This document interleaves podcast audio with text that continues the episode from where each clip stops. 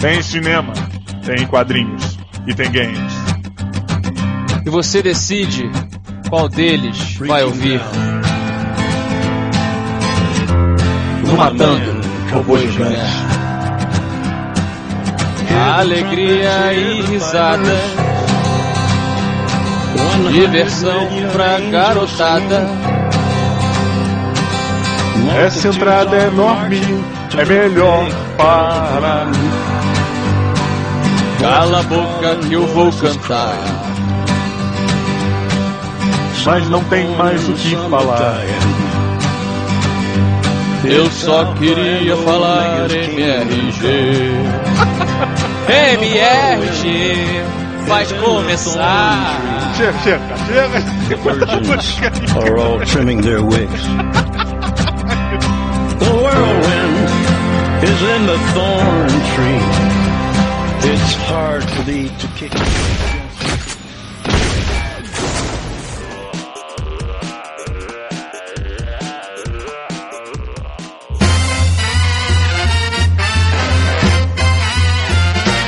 Bom dia! Boa tarde! Boa noite. Estamos começando mais um Matando Robôs Gigantes, episódio de livros número 2. Oh yeah! É, é tão triste, né? O, o MRG já tá no 137 e esse aqui é o segundo de livro, né? Podia tirar o número, bota episódio de especial de livro e o nome do livro. Isso, olha aí.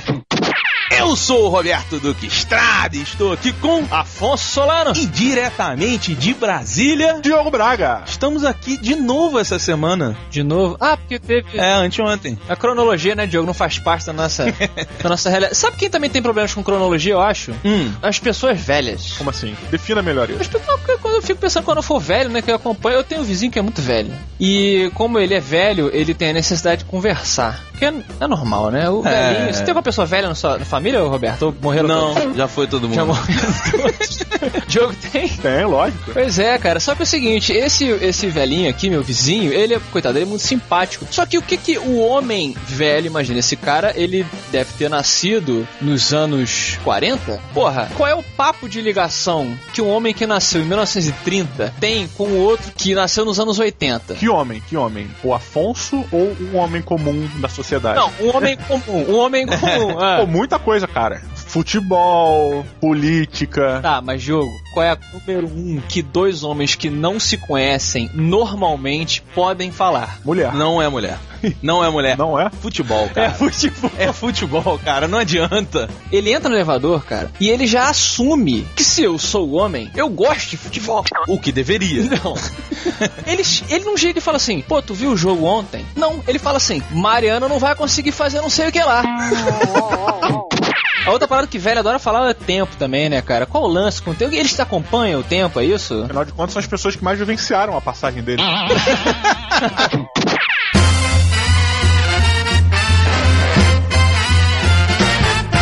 Então, Diogo Braga, eu acho que esse momento é todo seu. Com seus dedos caindo aos pedaços, por favor, abra este livro. Livro!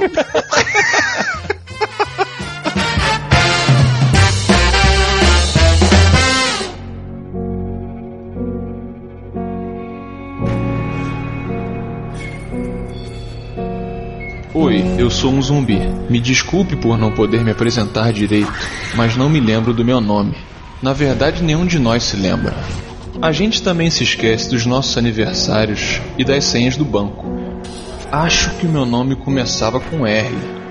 É engraçado porque, quando eu era vivo, vivia me esquecendo do nome dos outros.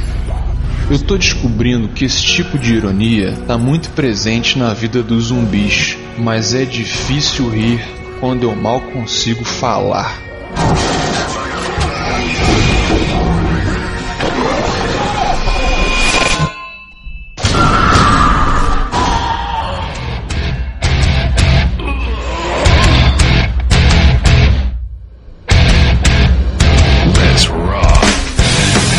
Meus amigos ouvintes, convidados novamente pela editora Leia para falar de um livro deles, veja vocês. Ah, rapaz.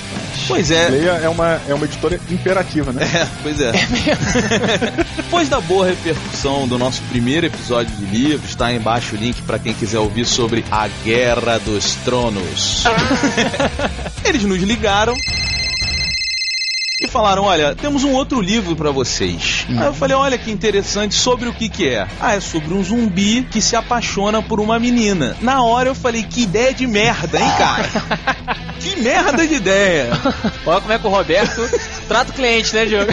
É o profissional, né? É o profissional. Mas aí, cara, ele falou: Ó, vou te mandar o livro, você lê e aí você vê se entra ou não. Mas beleza, recebi o livro. Cara, eu acho que ouvintes, o Afonso e o Diogo aqui podem falar. Quando eu acabei de ler o livro, eu falei que vocês precisam imediatamente ler esse livro. Eu li, eu, Roberto, estou falando isso. A melhor história de zumbi que eu já vi na minha vida. Oh my god! Eu, eu acho. Não sei se vocês É. concordam. Vamos É. discutir. Rapidinho, rapidinho, rapidinho. Você leu quantas histórias de zumbi sua vida, tirando o Walking Dead?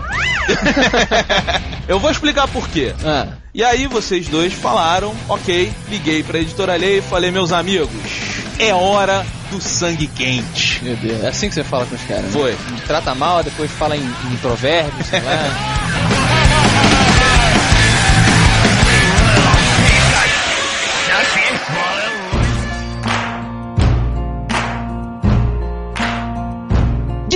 Braguinha, acho que ninguém melhor do que você para começar a sinopse de Sangue Quente de Isaac Marion da editora Leia. Pois bem, pra começar que o Isaac Marion, ele é a esperança de todo vagabundo, todo assalariado que existe no mundo. Se conhecer um pouco da história de Isaac Marion, vai sentir que a esperança está renascendo em seu coração. Por quê? Porque Isaac Marion não tem diploma de porra nenhuma, não é formado em porra nenhuma, trabalhou até em cemitério, se não me engano, em funerária, coisa esse tipo de coisa, e tem o seu livro num best-seller, sendo com a pior propaganda do mundo, que é Stephen Meyer diz que nunca pensei que poderia gostar tão apaixonadamente de um zumbi.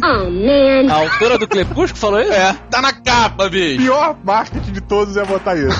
Cara, eu falei com o cara. Eu Aham. liguei lá, falei, bicho, tira isso imediatamente da capa do livro, cara. Porra, cara, eu acho que as pessoas precisam entender que o zumbi, mesmo que seja uma espécie de romance, zumbi é macho. Damn, I'm good. Zumbi é pra macho, meu irmão. Zumbi é, é sangue, é, é mo- morder pessoa, arrancar carne. Zumbi não brilha no escuro, cara. Zumbi é porrada. Vampiro que você pode, né, fazer aquela coisa. Ah, que seja. A história basicamente se resume ao quê? A um zumbi que tem uns pensamentos e consegue pronunciar algumas palavras. Uhum. Ele é o narrador do livro e nós acompanhamos os pensamentos dele sobre as coisas. Então ele começa o livro contando pra gente como os zumbis, de certa forma, se organizam nesse mundo pós-apocalíptico. E ele conta o porquê, que eu acho que o início é a parada mais interessante, por que que os zumbis comem miolos. Que é genial. Cara, vamos, peraí, vamos terminar a sinopse, que eu, Aham. eu- eu- essa é a minha defesa. É porque é legal a gente comentar que ele é um zumbi filósofo. Na verdade, a gente não sabe. O que ele diz é que todos os zumbis, de certa forma, são mais ou menos assim. Eles são limitados pelo corpo, mas o cérebro tá trabalhando, né? Exatamente. Assim, quando o Roberto me entregou o livro, ele falou assim: Cara, você lê, mas desprenda-se do que você acha que você já sabe sobre zumbis. Porque você tem que se desprender do conceito do zumbi idiota e você tem que abraçar a ideia de que, e se por trás daquele monstro ali cambaleando, existe um cara que está conseguindo raciocinar. Morreu, morreu. Se você é um ser humano e você pensou isso olhando pro zumbi, tu morreu. Não, é, boa, é verdade. mas assim, se você olhar pra ele e falar assim, pô, e se ele estiver raciocinando, mas ele, um, está preso dentro das limitações putrefatas do corpo dele, Bonito, foi Ele- bonito, é, hein? obrigado. Foi bonito, hein, Diogo? ele, ele não consegue se comunicar com você, né? Como a introdução mostrou aí, ele não lembra o próprio nome dele, ele não consegue pronunciar as palavras que ele quer e ele está preso a essa fome incontrolável. Mas você não sabe que ele, no fundo, ele está lamentando que ele está matando as pessoas, ele está lamentando a condição dele, ele está, talvez, não somente o principal, mas os outros todos estão filosofando sobre o que aconteceu com o mundo. Pois é, cara, e o maneiro é que, assim, isso que o Diogo falou, como eles se organizam, que já é uma parada diferente. Como assim zumbi se organiza? É, isso tem dois pontos, né? Pra mim é esquisito, sim. Mas ao mesmo mesmo tempo, pro George Romero não é. Porque a, a teoria do George Romero, dos zumbis, é que os zumbis eles vão ter uma leve evolução. Tanto que se você acompanhar os filmes, os zumbis eles vão se organizando cada vez mais. É verdade. O, o George Romero funciona como o Jorge Lucas, né, do Star Wars. Você pode não gostar, mas se ele falou, tipo, ah, meu Deus, então tá. As mitocôndrias que dão a força, né? E, e olha só, isso que vocês estão falando é legal porque, assim, no começo do livro, eles não tentam, aliás, no livro todo, ninguém tenta explicar o que aconteceu. É, isso não é importante. É, pois é, assim, cara, você não vá pro livro querendo ver esse momento do mundo, não. A partir de agora, já deu merda ali atrás e vamos viver esse mundo que está existindo agora. Mas o legal disso, Beto, não é que ele, tipo, ele não conta porque ele não quer contar porque não faz falta. Ele não conta porque o zumbi é limitado. O zumbi não sabe ler. Ele vê o jornal e ele trata o jornal como figurinhas. Ele não consegue entender o que é aquilo ali. Ele fica, porra, se eu conseguisse ler, eu provavelmente já sabia o que aconteceu. Mas eu não consigo identificar essas, essas minhoquinhas. Certas partes-chave da, da, da, memória dos zumbis são afetadas, como Sim. esse tipo de coisa. É, letra fica tudo embaralhado, os nomes dele, como a gente falou, o nome, o nome de ninguém ele se lembra. Eles só se comunicam através das, das primeiras letras de seus nomes. Então. É, alguns, né, que lembram. Alguns que lembram. O protagonista chama-se R. É. pois é, cara, e, e, é muito foda, porque assim, logo no começo, essa explicação que a gente falou aqui de por que que os zumbis têm essa fome que não acaba nunca. Uhum. Eu vou perguntar aqui, Afonso Diogo, em respeito aos ouvintes, vocês acham que é spoiler falar isso? Porque eu acho que não. Isso é um motivo para mim que convenceu várias pessoas a ler o livro. Então faz o seguinte, rapidinho. Se você não quer ouvir nada, porque você tá comprando agora o livro, no link aí embaixo. Se você já for convencido. se você já for convencido, pause para não ouvir. Agora, se precisa ser convencido, continue ouvindo. É, mas mesmo que você queira comprar e você tá muito curioso para saber, para descobrir por si próprio, não para, cara, porque isso é importante, isso não vai afetar o, o desenvolvimento da história. É logo no começo também que ele explica é. isso. É. Vamos é lá. o seguinte, cara, eu achei genial, cara. Eu fui muito empolgado quando eu li.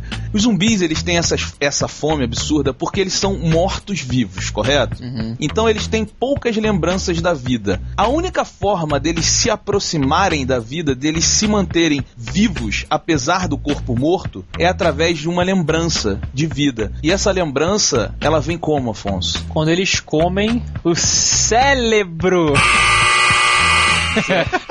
das pessoas. Cara, vivas, obviamente. Isso é genial. E o legal é que é um vício para eles.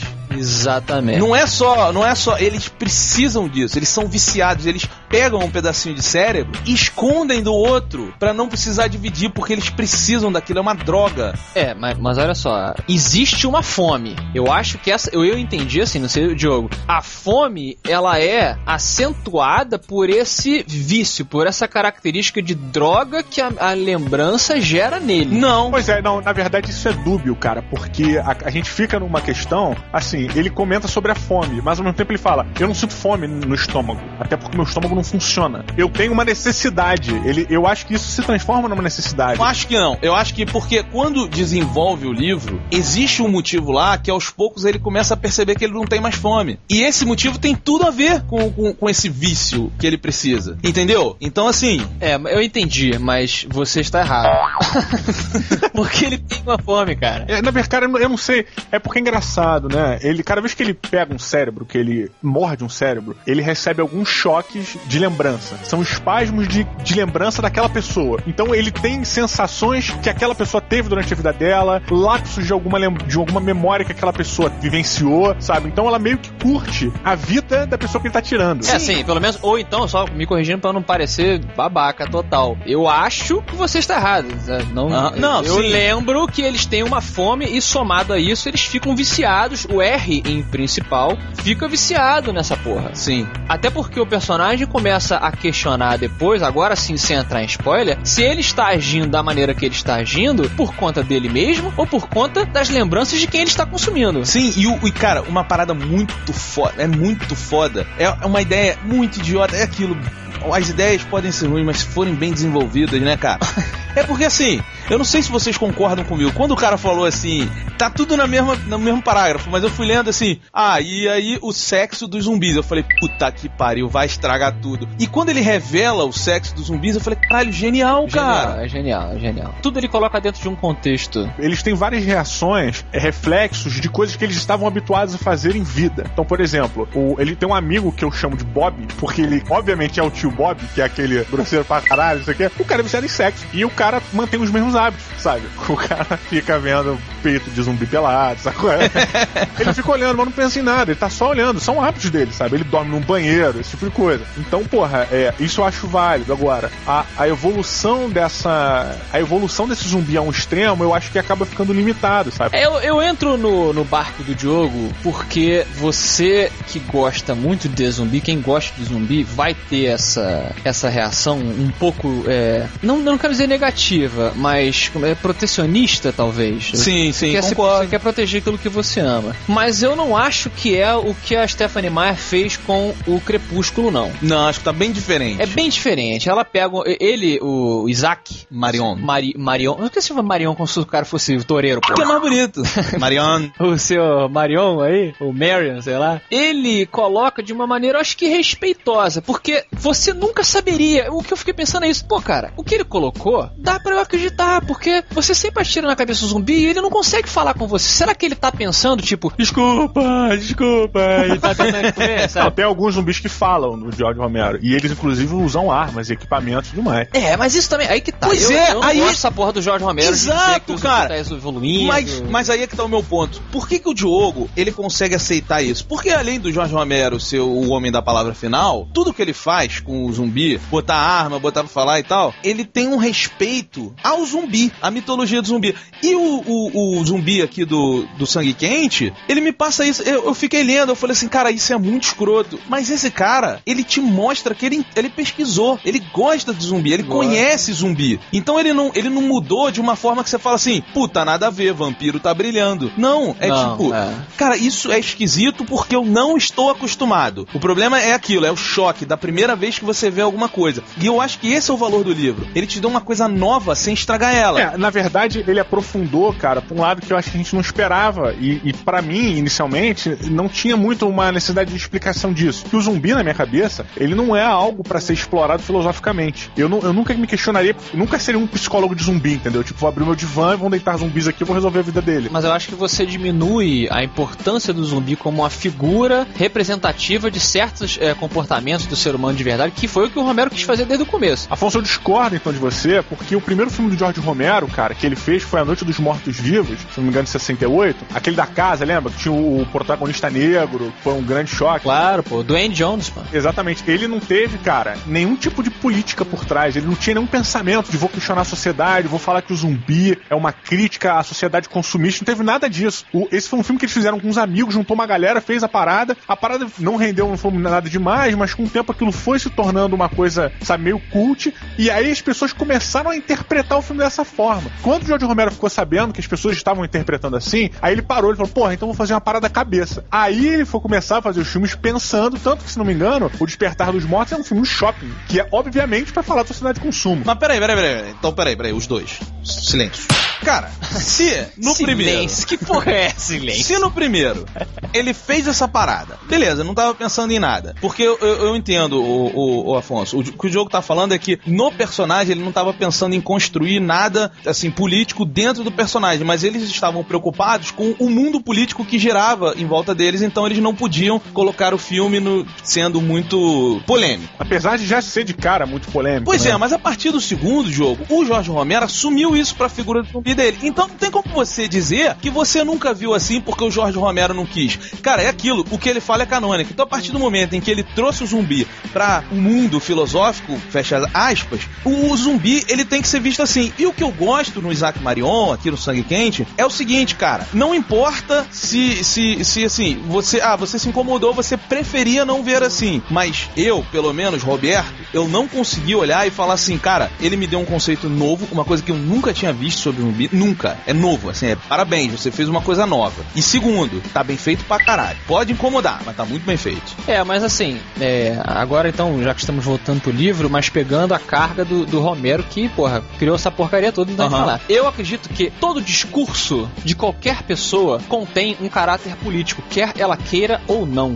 Todo mundo que faz qualquer tipo de obra, principalmente artística, colocar o seu discurso político ali, por mais que seja uma coisa subconsciente, cara. É. Porque você vai colocar as coisas que você acredita, as coisas que você quer que as pessoas sigam, porque é- é da natureza do ser humano. Eu só acho isso, eu acho que sim, toda mensagem tem um discurso político. Inclusive, qual é o discurso político do sangue quente, Roberto? Cara, o, o que eu acho que ele quer dizer no livro é que a sociedade ela morreu, mas ainda há uma esperança. E essa esperança está na lama, aquela coisa da, da rosa que nasce no meio da lama. Ah, mas isso é muito pequeno. Não, cara, eu acho que é exatamente isso. Eu acho que, assim, é, nós hoje somos seres. Por que, que a gente tá olhando o livro pelos olhos dos zumbis, né? Porque tá tudo fodido. Nós somos um ser desses. Nós vivemos como um morto-vivo, Hum. andando e fazendo aquilo que nós temos que fazer. Ah, isso é Nunca legal. pensando naquilo que nós realmente queremos fazer. E aí, o que, que ele traz aqui no livro? Ele traz o seguinte, cara, você pode mudar. E você, você sozinho, pode mudar o mundo, cara. Obama. Yes, we can. Entendeu? É. O lance que eu. E eu acho isso, isso bonito do livro porque isso não é mal explorado. Isso é muito bem explorado. Tem até um lance que eu quero agora perguntar pra vocês, Hum. que é, pra mim, o mais polêmico do livro. O zumbi, ele se apaixona por uma menina. E aí é o seguinte: todo mundo que tá ouvindo falou, puta que pariu, já tirou o dedinho do link de compra. Tava comprando tarola!